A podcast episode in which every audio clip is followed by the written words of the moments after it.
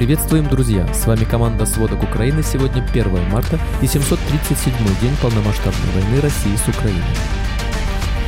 В Украине земли по-прежнему подвергаются атакам. Солдаты сдерживают натиск россиян на фронте, а пилоты отрабатывают удары по целям на F-16. Канада допускает отправку небоевых подразделений в Украину. Франция заказывает беспилотники, а Япония вводит новые санкции против России.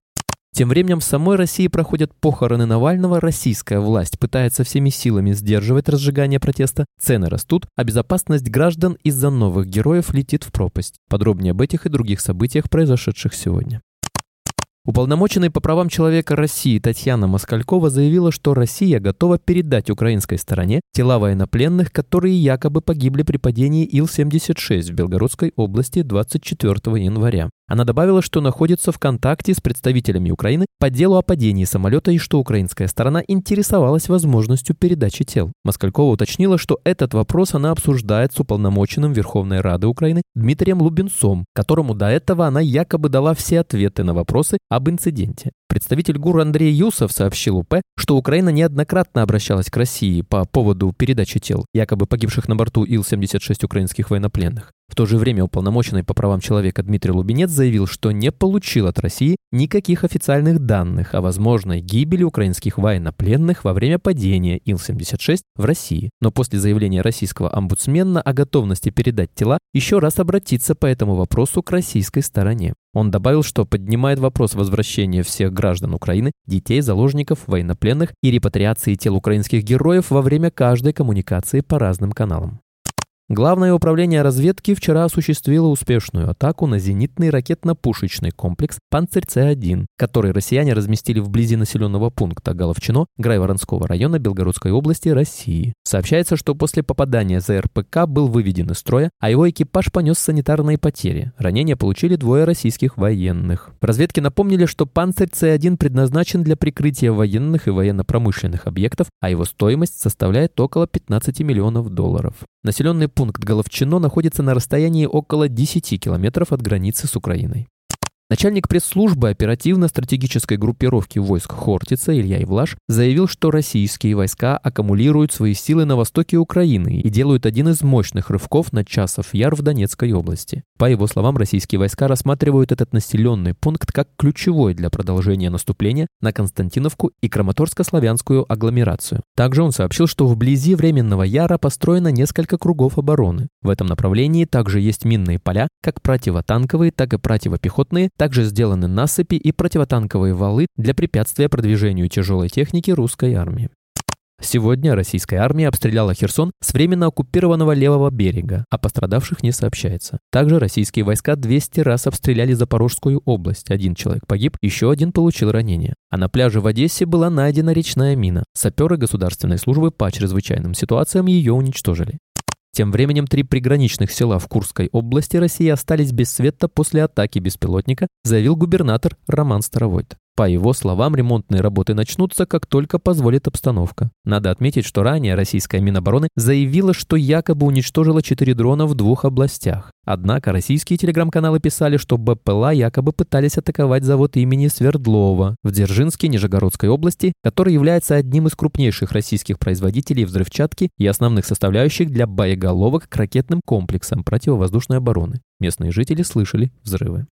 Украинские летчики и инженеры продолжают обучение на истребителях F-16. Пилоты отрабатывают тактические приемы. Спикер воздушных сил ВСУ, полковник Юрий Игнат, заявил, что процесс продолжается, летчики отрабатывают тактические приемы, а также нанесение ударов по воздушным и наземным целям. По его словам, это очень важно, так как надо не только летать и контролировать воздушное пространство, но и воевать. Именно эти вещи сейчас отрабатывают украинские пилоты. Игнат также напомнил, что минимальная программа подготовки на F-16 два года. Украинский же летный состав и наземный персонал проходят ее гипербыстрыми темпами, переобучение продлится около полугода.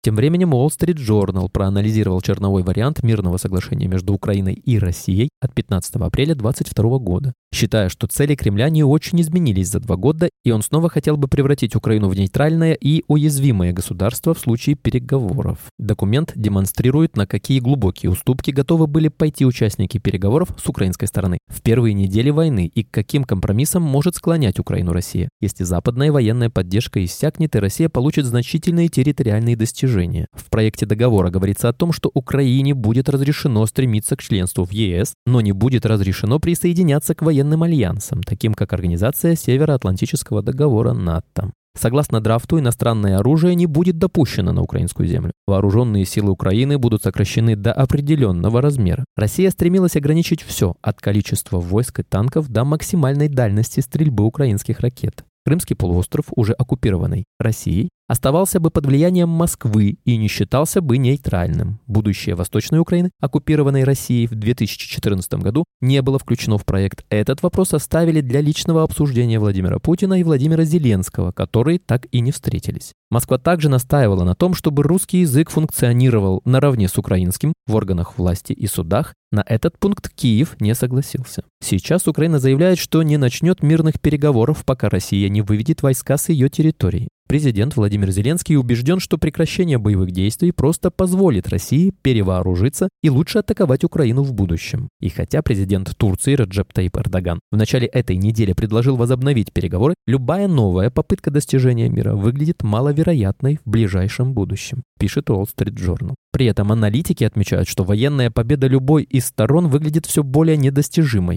Хотя линии фронта почти не продвинулись за год, пессимизм относительно перспектив Украины растет. Россия недавно сделала первый значительный прорыв за несколько месяцев, а у киевских сил заканчиваются боеприпасы и человеческие ресурсы. С момента своего первого вторжения на восток Украины и аннексии Крыма в 2014 году Россия нарушила более 400 международных договоров и конвенций. Более того, все предыдущие соглашения о прекращении огня или мирные договоры с участием России в Грузии, Сирии и Украине были впоследствии использованы Кремлем для собственной выгоды.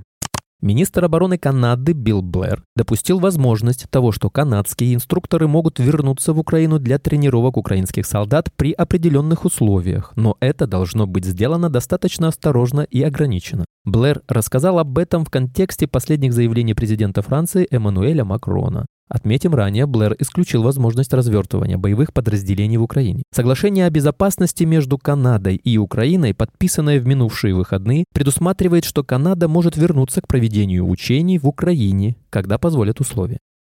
Международный порядок изменится в следующие 50 лет, если Украина проиграет в войне с Россией. Об этом президент США Джо Байден уведомил союзников. В частном порядке рассказали Bloomberg осведомленные источники. В связи с этим он потребовал к июньскому саммиту G7 разработать план по использованию замороженных российских активов, чтобы направить их на финансирование бюджета Украины, а затем для восстановления страны. При этом президент подчеркнул, что предоставление Киеву доступа к замороженным средствам России не отменяет необходимость финансовой помощи со стороны США. Также в Белом доме убеждены, что Россия не должна самостоятельно решать, когда компенсировать Украине причиненный ущерб, утверждают собеседники агентства. Чиновники G7 уже обсуждают использование замороженных активов России в качестве залога или гарантий. Все союзники Киева сходятся во мнении, что эти средства должны оставаться закрытыми для Москвы, если она не согласится помочь в восстановлении Украины. Однако между странами нет единого мнения по поводу законности полной конфискации, подчеркнули собеседники агентства.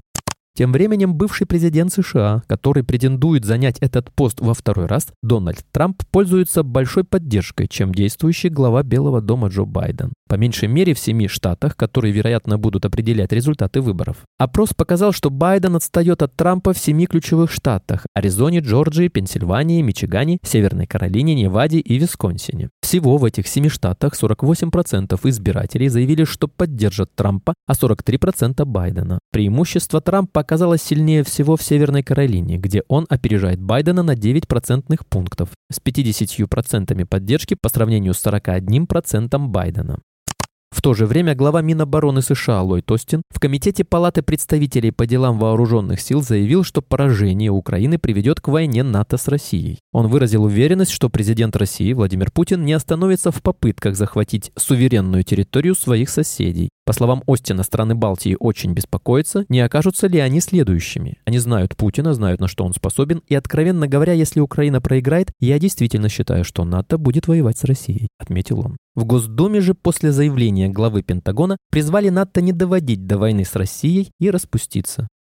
И перейдем к главной новости России, произошедшей сегодня. Очередь у храма «Утоли моя печали» в Марьино на прощание с Навальным растянулась более чем на 2 километра. На улицах масса полиции и установлены ограждения. Телеканал «Дождь» сообщает о перебоях с интернетом в районе церкви. Люди на церемонии прощания с Алексеем Навальным скандируют антивоенные лозунги «Навальный», «Не сдавайся», «Не забудем» и обвиняют в убийстве Владимира Путина. К похоронному катафалку с гробом летят цветы. Источник московского времени, близкий к Кремлю и высокопоставленный сотрудник одного крупного общероссийского издания рассказали, что администрация президента поручила как государственному телевидению, так и онлайн-медиа не освещать прощания и похороны Алексея Навального. В результате российские крупные частные и государственные медиа практически полностью проигнорировали похороны Навального. Крупнейшие российские издания, включая РБК, Коммерсант, РИА Новости, Интерфакс и ТАСС, ограничились короткими сухими сообщениями о том, что Навальный похоронен. Все они также разместили предупреждение Кремля о том, что за участие в несанкционированных акциях на прощании с политиком-россиянам будет грозить ответственность по закону. Одновременно на разных площадках церемонию смотрели более полумиллиона человек. Уже известно как минимум о 45 задержаниях участников похорон Навального. Спасибо, это были все главные новости к данному часу. Помните, правда существует, а мы стараемся сделать ее доступной. Если вам нравится наша работа, пожалуйста, поделитесь этим подкастом с друзьями из Украины и России.